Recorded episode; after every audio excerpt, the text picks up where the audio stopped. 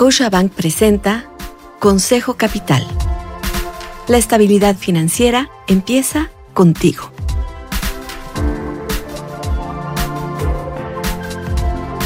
Hola, soy Susana Sáenz y quiero darte la bienvenida a Consejo Capital. En este episodio platiqué con Mauricio Schwartzman, Country Manager de México en Mastercard, sobre la importancia de la digitalización de los servicios financieros y el peso que tendrá este tema en la convención bancaria en Mérida este año. Una conversación con expertos para alcanzar tus metas.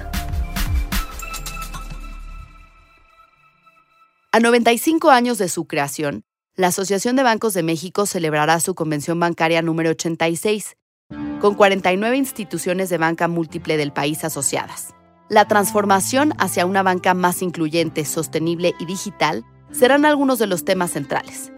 Mastercard, al ser una empresa de tecnología de pagos, un actor fundamental en el ecosistema, busca destacar la importancia de colaborar para lograr una verdadera transición a los servicios financieros digitales. Todo lo que pasa en el comercio electrónico requiere cierto nivel de infraestructura, de tecnología y de adopción, que ahí es donde nosotros entramos con servicios, soluciones, estrategia, consultoría, para ayudar al ecosistema que se desarrolle tanto de una manera dinámica como de una manera segura. Entonces, me gusta mucho asociar la parte digital con comercio electrónico, con este, soluciones de pago, tecnología de pagos en ese espacio.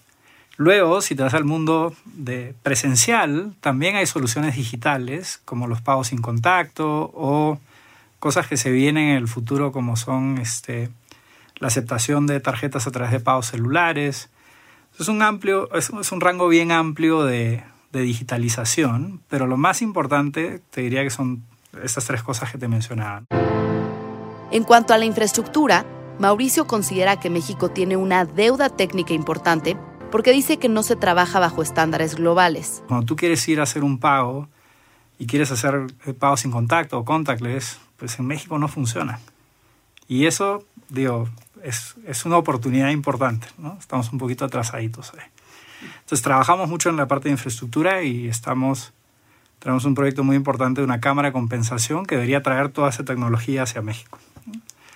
Lo segundo son las soluciones que le damos a los emisores. ¿no? Por ejemplo, eh, Imagínate, tú vas a una página de comercio electrónico y te ofrecen una tarjeta de crédito del comercio. Y te dicen, oye, pide tu tarjeta, te la emitimos de manera inmediata y haces tu compra en el instante. Versus que yo te ofrezco una tarjeta de crédito y te diga, ah, sí, te la mando en 10 días para que puedas hacer tu compra. Y toda esa, esa capacidad de emitir en el instante de manera digital se llama Digital First y es una capacidad que ofrecemos a nuestros emisores o comercios para que lo puedan lograr. ¿no? Y luego viene la parte de adopción. Tú sabes que simplemente por construir algo no necesariamente se va a adoptar. ¿no? ahí traemos una estrategia que hacemos a través de los emisores al mercado para que eduquen al, al usuario y pruebe las, las nuevas tecnologías, así como también ciertos programas que hacemos a nivel mercado para que la gente se anime a hacerlo. Mauricio me dijo que con los retos que existen en cuanto a infraestructura, hay que buscar e intentar ser un catalizador de la tecnología que se requiere. Esa es la meta de la empresa y para Schwartzman un objetivo primordial. México tomó hace muchos años la definición de tener un estándar local. Eh, y como tal, no tiene nada de malo y, y, el estándar se va desarrollando, pero la velocidad para hacer, para ponerse al día con lo que pasa a nivel global puede ser un reto. ¿no? Entonces hoy en día, cuando tú quieres implementar un nuevo tipo de transacción con ciertas características, puede demorarte un par de años meterlo en, el backlog de proyectos de esa infraestructura. Entonces está la parte del network, ¿no? donde corren las transacciones. Pero luego necesitas que los emisores la, la adopten, ¿no? y también los adquirentes de los comercios. Entonces cuando tú tratas de coordinar a todo el mercado y asegurarte de que la velocidad de entrega de tecnología sea la adecuada, pues es un reto importante. Y tú sabes que normalmente eh, el desarrollo de, features o, de nueva funcionalidad en tecnología es como ser un carpintero. Nunca le pegas a la fecha. Eh, entonces eso conlleva empujar mucho al mercado. La convención bancaria es el evento más importante del sector financiero y bancario del país y se llevará a cabo este 16 y 17 de marzo en Mérida, Yucatán. Hablando sobre este evento y la digitalización, me interesaba que Mauricio me platicara cómo se acercan al ecosistema. Esto me dijo. Una es seguir empujando la, parte de, infraestructura que te mencionaba y somos un poquito los que estamos empujando el cambio del estándar local. Este, y eso es bien importante porque esto involucra mover a todo el mercado. Entonces hay, hay una parte de la agenda ahí muy importante. Lo segundo es la parte digital, ¿no? Este, nos interesa que muchos de esos jugadores del ecosistema adopten estas soluciones que ya son exitosas a nivel global y esto es un foro privilegiado porque tienes a toda la industria junta durante un par de días hablando sobre los retos y ver qué priorizar y cómo colaborar. Y eso es algo que creo que nos hace falta más allá de la convención bancaria en el día a día. El country manager en México de Mastercard cree que el país tiene una oportunidad enorme de generar una asociación de pagos entre los bancos, como existe en Brasil, Estados Unidos, Canadá y Europa, para moverse como industria y tener una agenda común. Hay una buena coordinación a nivel bancario, pero luego en el ecosistema de pagos hay un montón de jugadores que hoy en día no necesariamente eh, forman parte de la asociación de bancos, como pues a las fintechs o algunas empresas de tecnología que son relevantes. Entonces, queremos ir buscando espacios de colaboración más frecuentes. Y el último punto que creo no, no, es menor es el tema de ciberseguridad y seguridad en las compras. ¿no? Eh, hemos visto en los últimos años cómo inclusive países están siendo atacados por estos ciberdelincuentes. Eh, sabemos que hay una agenda en el gobierno en términos de ciberseguridad y aunque no lo crean, Mastercard también es experto en el tema y brindamos soluciones. ¿no? Entonces queremos asegurarnos de que nos encuentren como el partner ideal para una serie de servicios y soluciones, regresando al punto que somos una empresa de tecnología de pagos. La ciberseguridad es un tema relevante que abordar y pregunté a Mauricio sobre los esfuerzos que se están haciendo en este tema. Sí, mira, tenemos, yo te diría que dos o tres principales frentes de acción. El primero es que tenemos información de todos los medios de pago, de todos los emisores, de todo este network a nivel global desde una perspectiva de tener la data, tenemos la data de qué se hace bien, qué se hace mal, dónde entra el fraude, dónde hay riesgos. Y de esa manera apalancamos esa data para dar servicios de consultoría a los participantes del ecosistema. Entonces, mucha gente no sabe, pero somos una consultora también. Entonces, damos como parte de nuestro value proposition, nuestra propuesta de valor, servicio de consultoría a los participantes del ecosistema para que mejoren sus sistemas de defensa, de prevención, de reacción cuando hay temas de ciberseguridad o fraudes. ¿no? Entonces está la data, está el, digamos, el advisory. ¿no?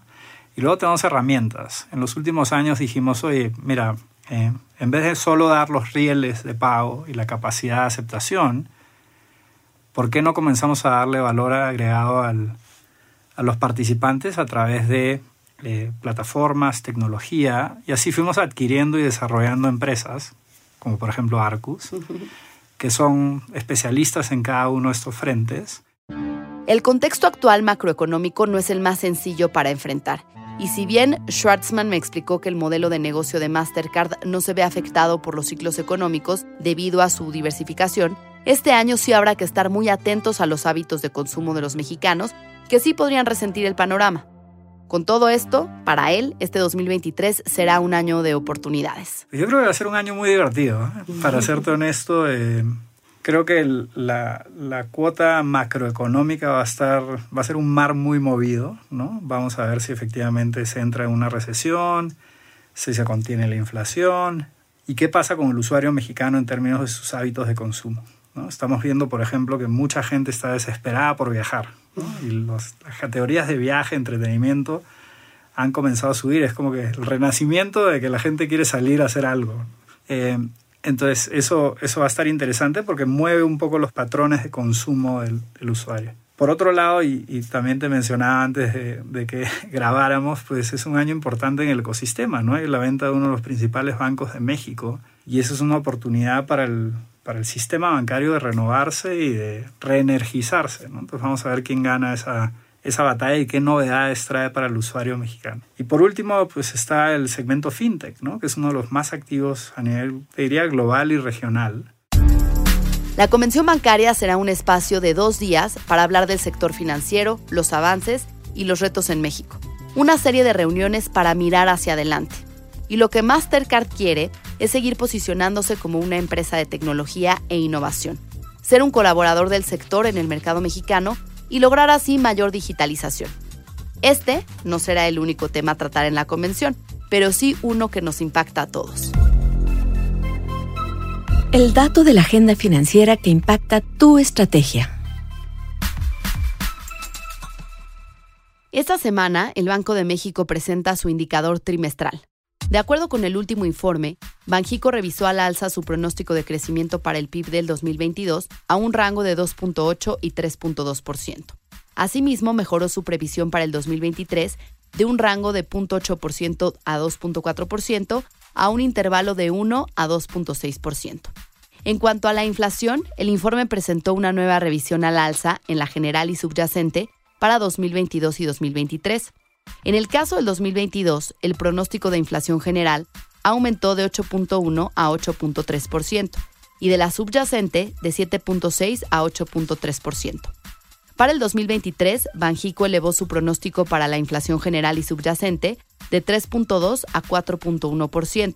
En el último informe nunca se menciona la palabra recesión ni para México ni para Estados Unidos. Sin embargo, no se espera que la inflación llegue a su meta de 3% hasta finales del 2024, lo que puede tener un impacto importante en tu portafolio de inversión.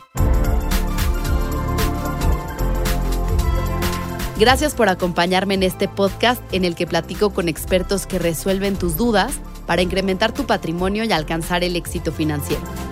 Te invito a dejar un comentario y suscribirte en la plataforma de tu elección.